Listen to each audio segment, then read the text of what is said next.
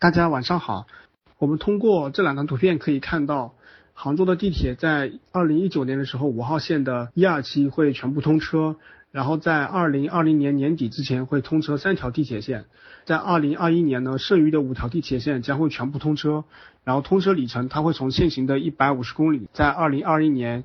年底的时候会变成五百公里以上。那根据再远一点的规划来看。地铁的二号线将从良渚站进一步向西北延伸，到良渚文化村、博物院、梦溪小镇、良渚古城遗址公园，再到平遥。因为近期的良渚已经申遗成功了，所以未来的地铁再往西延伸也是一个趋势。然后地铁三号线呢，东边也是由新桥路站继续东延，与地铁九号线换乘后会深入到临平去。而为了填补萧山、文偃、驿桥等区域的空白，四号线。将由浦沿站向南延伸，覆盖湘湖新城、驿桥等地。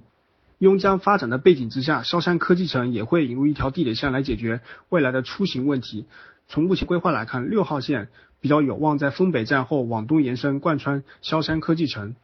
而地铁九号线呢，昌达路站可以继续北延，与桐乡城际铁路接驳以后，拐道向西就能直通到塘溪。同时，十号线也是在现行的基础上也会有所变动，也就是我们现在看到的往北一直延伸到仁和。之前呢是浙大站到新兴路站，杭州地铁也会进一步加大快线的建设力度，可能未来我们不只会看到机场快线这一条，同时呢中心城区的普通线路也会进一步的加密，十一、十二、十三、十四，甚至十五号线也会在规划中，像临浦、一桥。湘湖新城、萧山城区、萧山经开区、萧山科技城这些地方，也包括滨江、三墩、衙前、瓜沥、大江东，也会进一步的填补地铁网络。我们现在在建的这个杭林轻轨呢，未来也会改成地铁的十六号线。我们讲完杭州地铁现行的通车进度以及未来规划以后呢，也要讲第二个问题，就是什么样的房子是地铁房，然后我们为什么要选择地铁房，以及如何选择地铁房呢？这几个问题其实都是比较简单的问题，但是呢，其实简单的问题我们越要弄明白它最基本的一些定义和概念，所以我们才不会模糊。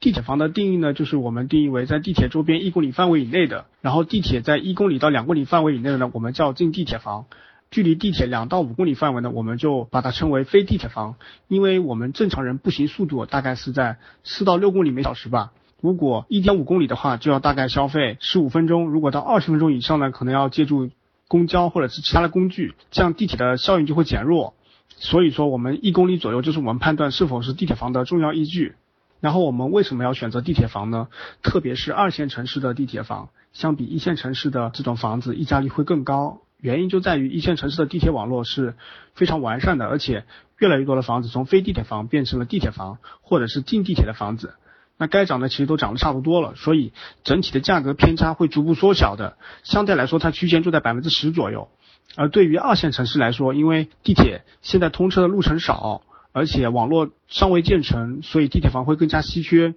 那稀缺呢，就所以说造就了它相对高的溢价。从另外一个角度来看，很多该涨的还没有涨，也留下了非常多的机会。二线城市地铁刚开始建设的城市，它投资的机会还是很多的。那我们做过测算，大概二线城市像末端的地铁和非地铁的房子价差可能会在百分之二十五左右。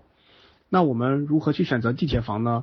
地铁房的涨价，公认来说，往往会有三次的。第一次呢，就是地铁规划出来的时候会涨一波；第二次呢，是地铁开始建设的时候也会涨一波；第三次呢，是地铁正式通车的时候，嗯，是最后一波。相比较来说，现在规划比较多，建设比较少。通车就更少了，这就是部分城市地铁房溢价高，非地铁房溢价低的原因所在。通车后的地铁溢价了三次，而规划中的地铁房可能只会溢价一到两次。所以基于这一点，就产生了一个新的机遇，就是正在建设中的地铁的房子是一个非常好的潜力型的资产。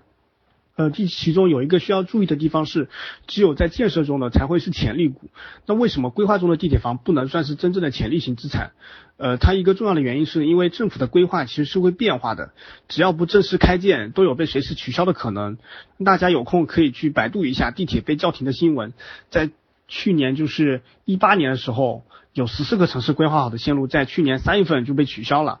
现实就是非常残酷的，因为对于政策来说是非常多变的，所以说投资或者是对于刚需来说，我们攒点钱买套房都很不容易的，所以说宁愿少赚一次升值，也不可能是买到没有地铁的远郊，不然以后影响会非常非常大的。那同时对于发展成熟的市区来说，有地铁存在固然是可喜的，但对房子价格的影响其实并没有郊区那么大。地铁的存在只是锦上添花，如果靠地铁做投资，还是建议到郊区